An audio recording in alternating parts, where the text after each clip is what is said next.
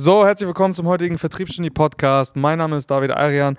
Heute sitze ich hier mit unseren verehrten Gästen und Kunden, dem Malte Klavin und dem Stefan Christ von der Expand GmbH. Ähm, herzlich willkommen von meiner Seite auch bei uns hier in Hamburg. Ähm, ihr habt beide für mich eine sehr, sehr interessante Geschichte, sage ich mal. Und euer Unternehmen hat einen ganz, ganz interessanten Ansatz. Und ich würde sagen, heute sprechen wir mal rund um das Thema Wachstum, sowohl persönlich als auch ja, geschäftlich und wirtschaftlich gesehen. Und vielleicht, Malte, äh, kannst du dich erstmal vorstellen und sagen, wer du bist, was du machst, und dann können wir uns weiter darüber unterhalten. Ja. Ja, Malte Klavin. Ähm, und ich bin Unternehmer, bin Speaker, ich bin Journalist und äh, Autor ich habe eine ganze Menge Leidenschaften. Eine große Leidenschaft dabei ist halt eben das Thema Wachstum, insbesondere auch Persönlichkeitswachstum. Und zusammen mit meinem lieben Freund Stefan haben wir ein Unternehmen gegründet, das sich auf Wachstum spezialisiert hat. Wir bieten eine besondere Dienstleistung an im Bereich der Unternehmensberatung, indem wir Unternehmen dabei helfen zu wachsen. Und zwar mit einer ganz besonderen Methode, weil wir davon tief überzeugt sind, dass zuerst die Menschen wachsen müssen, bevor außen irgendwo eine Art, wie auch immer gewünschter Erfolg sich dann einstellt. Okay, sehr spannend, ja. Und dieser Ansatz, persönliches Wachstum kommt vor ähm, wirtschaftlichem oder äußerem Erfolg. Ja. Woher kommt das? Das liegt einfach in der Natur der Dinge. Wenn man sich einfach mal die Welt um uns anschaut, all das, was überhaupt irgendwie in ein Entstehen kommt, ist gewachsen. Wachstum ist ein ganz natürlicher, universaler, wenn nicht sogar ein, ein, ein universaler Prozess. Ja? Also es gibt das Wachstum der Welt, es gibt das Wachstum in der Evolution, es gibt das Wachstum der Menschen. Das ist ein absolut natürlicher Prozess. Es geht, es ist weniger ein Sein, es wird jetzt ein bisschen tiefen, ja, tiefenphilosophisch, aber ein Sein an sich ist eigentlich eher eine Illusion. Es gibt eigentlich immer nur ein Kontinuum, eine ständige Bewegung. Das ist das Wachstum. Und es ist eine ganz natürliche Bewegung und Direktion. Ne? Und, das, und äh, diese universale oder, oder universelle Kraft, die können sich Menschen für ihre persönliche Entwicklung zu Nutzen machen oder halt eben auch nicht. Und da gibt es vielfältige Ansätze im gesamten, sag mal, Metabolismus der Menschheit. Ne? Und äh, wir sind der festen Überzeugung, dass wir als Menschen, als Individuen wachsen, weil es einfach ein natürlicher Auftrag ist. Und das geschieht auf vielfältige Art und Weise. Und wir ertappen uns immer dabei, dass wir immer von Körper, Geist und Seele reden. Ne? Und dass wir sozusagen immer das vom Mental reden. Und äh, wir sind aber der Überzeugung, dass es letzten Endes alles eine Einheit ist. Ne? Es gibt diese Trennung zwischen Körper, Geist und Seele überhaupt nicht, weil mhm. letzten Endes alles körperlich ist und alles Körperliche wächst. Wir selber sind gewachsen, vom Embryo bis zum ausgewachsenen Menschen und irgendwann nimmt es auch wieder ab und es zerfällt. Ne? Aber es, letzten Endes ist auch das ein Wachstum. Das klingt jetzt alles vielleicht so ein bisschen esoterisch angehaucht, ist es aber nicht, sondern das basiert auf Naturgesetzen. Und wenn man sich diese Naturgesetze sehr genau anschaut, dann kann man daraus für sich als Mensch sehr viel Geist, sehr viel Gewinn im mentalen Bereich äh, nutzen und auch schaffen und das halt in alle seine Lebensaktivitäten mit überführen. Und das sind sozusagen die Naturgesetze des Wachstums. Und die sollte man sich durchaus mal anschauen, bevor man jetzt versucht oder denkt, nur aufgrund eines allgemein bestehenden Wertes oder einer Idee eines Wachstums zu wachsen. Ja, sondern muss irgendwie auch ein Auftrag dahinter sein, auch ein Sinn dahinter sein, warum man das möchte. Das sind, also ich merke es immer wieder, ich könnte dir eigentlich den ganzen Tag zuhören, wenn du über so tiefgreifende Themen sprichst, sag ich mal. Stefan, jetzt mit dir als ja, knallharten äh, Unternehmer, sage ich jetzt mal. Du hast ja jetzt für sehr, sehr große Unternehmen schon sehr gute Dienste äh, erwiesen. Vielleicht mal aus deiner Sicht, aus der Praxisbrille, damit vielleicht ist das noch ein bisschen greifbarer. Wie siehst du diesen gesamten Prozess oder dieses Wachstum und wie seid ihr aus deiner Sicht darauf gekommen, überhaupt so eine Strategie zu fahren gemeinsam? Ja, lieber David, vielen Dank erstmal für die Vorschusslorbeeren. Bei mir ging die, die Historie oder die Vita ja einfach ganz äh, anders auch los, wie zum Beispiel bei Malte. Bei mir hat Wachstum schon immer bedeutet, als ältester von vier Kindern, dass ich mich sehr, sehr früh äh, Verantwortung übernommen habe, übernehmen musste, Schrägstrich, oder Vater-Mutter-Ersatz war und so einfach auch sehr schnell äh, gelernt habe, was bedeutet, äh, selbstständig zu sein und sein Leben einfach auch selbst zu gestalten. Und habe sehr, sehr schnell festgestellt, dass wenn du dir Dinge äh, in den Kopf setzt und selbst auch fest daran glaubst, dass für dich alles möglich ist. Und so bin ich überhaupt zum Unternehmertum gekommen und äh, habe auch parallel eine große Leidenschaft aufgebaut, das Rennfahren, das mir einfach auch hier äh, zeigt, wann der Mensch an seine Grenzen kommt und aber auch, äh, was es bedeutet, äh, diese Grenzen zu überwinden und zu sehen, wie du dich selbst aber trotzdem ein Stück weit steuern kannst. Und für mich beginnt Wachstum im Kopf eines jeden Einzelnen. Jeder Mensch hat die Möglichkeit, so weit zu wachsen, wie er möchte. Denkt ihr jetzt mal bezogen auf ja, die, die wirtschaftliche Situation aktuell, denkt ihr, da ist noch, das ist eine bewusst eine provokante Frage, denkt ihr, da ist überhaupt noch Wachstum möglich? Ja, natürlich. Also es ist natürlich immer die Frage, wie dieses Wachstum gemeint ist. Ist es jetzt gemeint in Form von Wertschöpfung, dass ich jetzt halt größere aktiver Summen habe in der Bilanz oder geht es halt eher auch darum, als Mensch zu wachsen und äh, mehr Verständnis für die Welt zu generieren, sich sozial zu engagieren? Das sind auch alles Dinge, die für mich mit unter dem Thema Wachstum stehen. Es geht ja gar nicht immer so primär um ökonomische Ziele. Ja, muss es auch gar nicht. Man muss sich auch die Frage stellen dahinter, was will ich eigentlich mit dem ganzen Geld, dem ganzen Gewinn? Ja, oftmals ist es ja nichts anderes als ein globales Narrativ, dass man irgendwie denkt, dass Wachstum und irgendwie Anhäufung von Geld immer gut ist. Ja. Wir dürfen ja nicht vergessen, Geld ist ja immer nur ein Medium, ein Mittel. Was will ich denn? Es ist ein sozusagen, es ist ja immer ein Mittelziel. Geld zu erwirtschaften. Die Frage ist ja, was will ich dann mit dem Geld machen? Und da gibt es aus meiner Sicht eine ganze Menge von Bullshit-Stories, die wir uns immer wieder selber erzählen, dass man immer Geld mit Freiheit oder auch Geld mit Lebensglück gleichsetzt. Ja. Das ist in viel, in extrem vielen psychologischen Studien auch bewiesen worden, dass das nicht der Fall ist. Der Nobelpreisträger für Wirtschaft Daniel Kahnemann hat in einem sehr soliden Versuch bewiesen, dass das Lebensglück, das Wohlbefinden nicht ansteigt oberhalb von 130.000 Dollar Jahreseinkommen. Sozusagen eine flache Linie. Ne? Sozusagen mehr an Einkommen, mehr an Wohlstand ist nicht gleichbedeutend mit mehr Lebensglück. Und da muss man sich auch wirklich mal die Frage stellen, ähm, wo das alles hinführen soll, wenn man immer nur an grenzenloses Wachstum denkt, ohne sich den Sinn dahinter auch zu stellen. Es gibt nämlich andere Dinge, die lassen sich nicht vermehren, wie zum Beispiel, die, es gibt andere Statussymbole und andere Werte, die ich für wesentlich wichtiger und für wesentlich wertvoller erachte als das. Nämlich das eine ist das Thema Zeit, weil Zeit sich nicht vermehren lässt. Ein extrem kostbares Gut. Und das zweite ist, dass man sich sehr klar darüber sein sollte, wie man Wert in seinem Leben schafft und wie man diesen Wert auch für sich als Mensch verspürt wo erlebe ich lebenswert?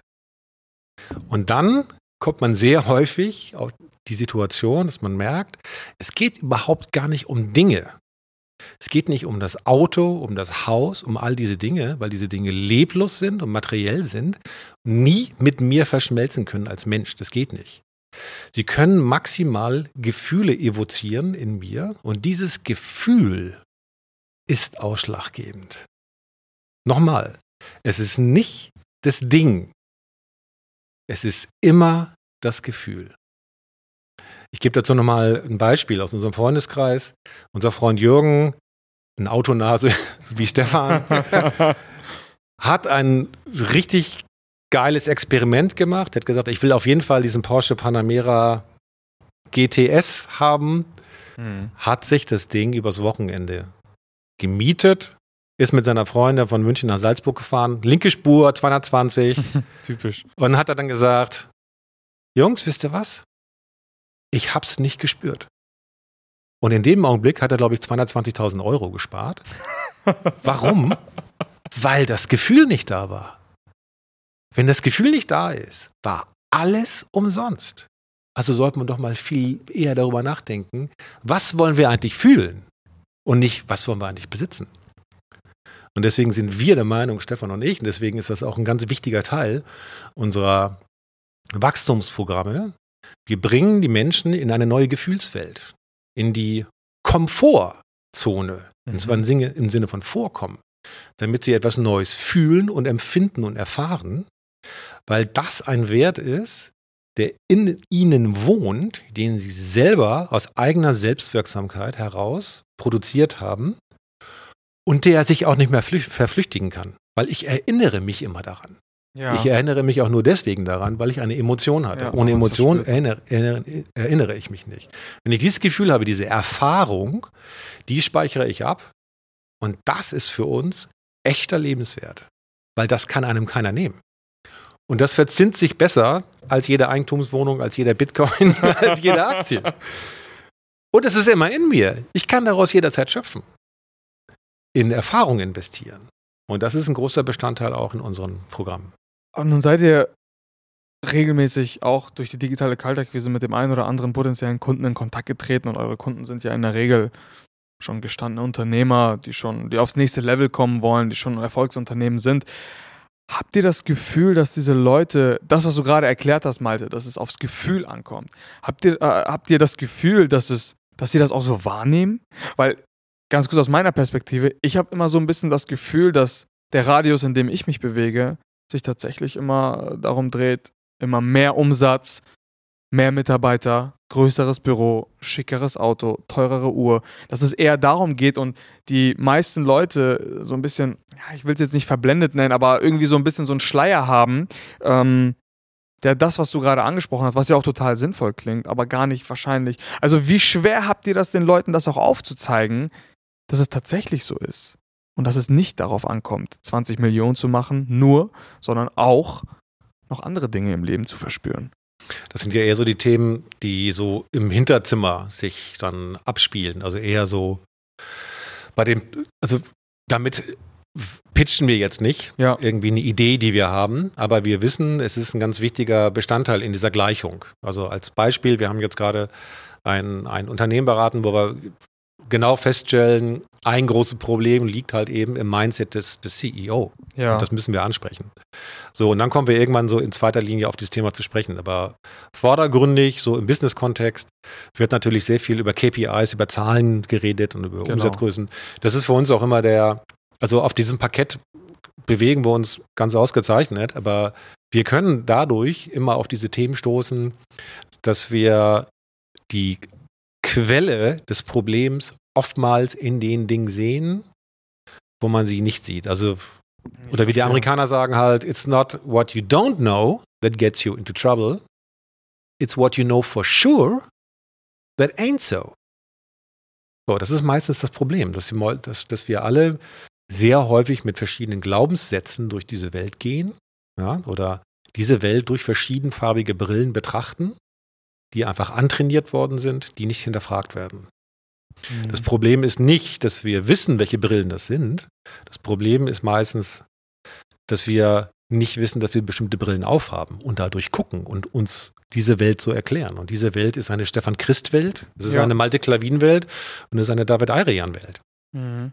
Ja, und solange wir diese Brillen nicht imstande sind abzusetzen und neu zu gucken und zu betrachten, zu hinterfragen, wird die Welt immer so bleiben. Und das gilt für alle Menschen und vor allen Dingen auch für Unternehmer. Wir haben viele Fälle erlebt, wo es hieß, ja, wir machen auf jeden Fall dieses neue Innovationsprojekt, das muss auf jeden Fall sein und ihr habt alle Freiheiten. Aber in Wirklichkeit hat dieser Projektleiter mit einem Fuß aufs Gaspedal gedrückt, aber was keiner gesehen hat, er selber auch nicht, mit dem anderen Fuß hat er voll auf die Bremse getreten, weil er, was er nicht wusste, ein Kontrollfreak ist. Und unter einem Kontrollfreak, der dann Reportings einfordert, die Leute ständig zu berichten in sein Zimmer einbestellt, kann sich so etwas nicht entwickeln. Beziehungsweise nur wesentlich langsamer, mit sehr viel mehr Friktion. Es sei denn, man hat das Mandat, diesen Menschen das auch mal aufzutischen.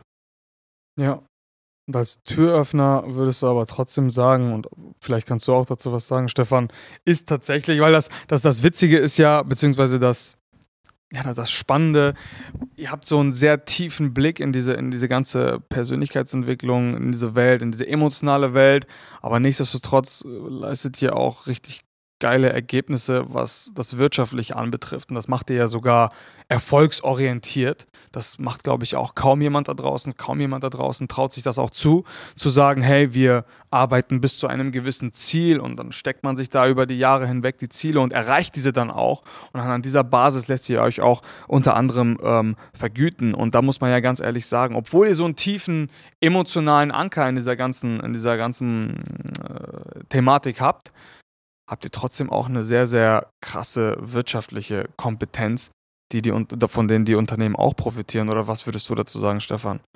Ja, das ist so. Ein Unternehmen denkt ja häufig in, in eine Richtung, vor allem äh, sehr viele Konzernführer denken in eine Richtung. Wir müssen im nächsten Jahr 25 Prozent wachsen, aber mhm. über das Wie machen sie sich erst im zweiten Schritt Gedanken.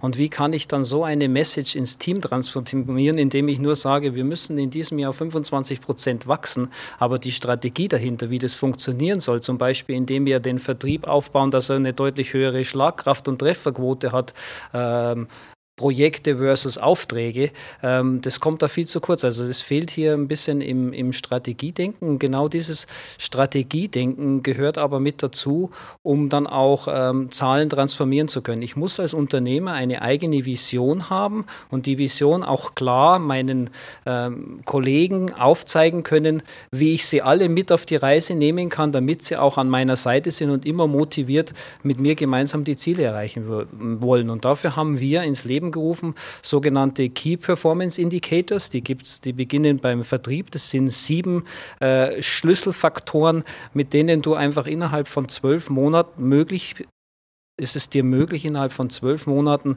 dich so stark zu verbessern in der Performance, was ähm, Leistung versus effizient angeht, mhm. dass du eine sehr, sehr hohe Trefferzahl bekommst von Projekten, die dann auch zu Aufträgen führt. In der Quintessenz, äh, du beschäftigst dich dann überwiegend mit Kunden, die heute wollen, brauchen und bezahlen können, was du willst. Und das kann ich aber gefühlvoll mit dem ersten Interview bei den Kunden vorfühlen. Das heißt, wenn wir den Vertriebsleuten über Performance erzählen, dann beginnt die, dass ein Vertriebsmann kein Verkäufer ist, sondern ein Berater. Mhm, mh.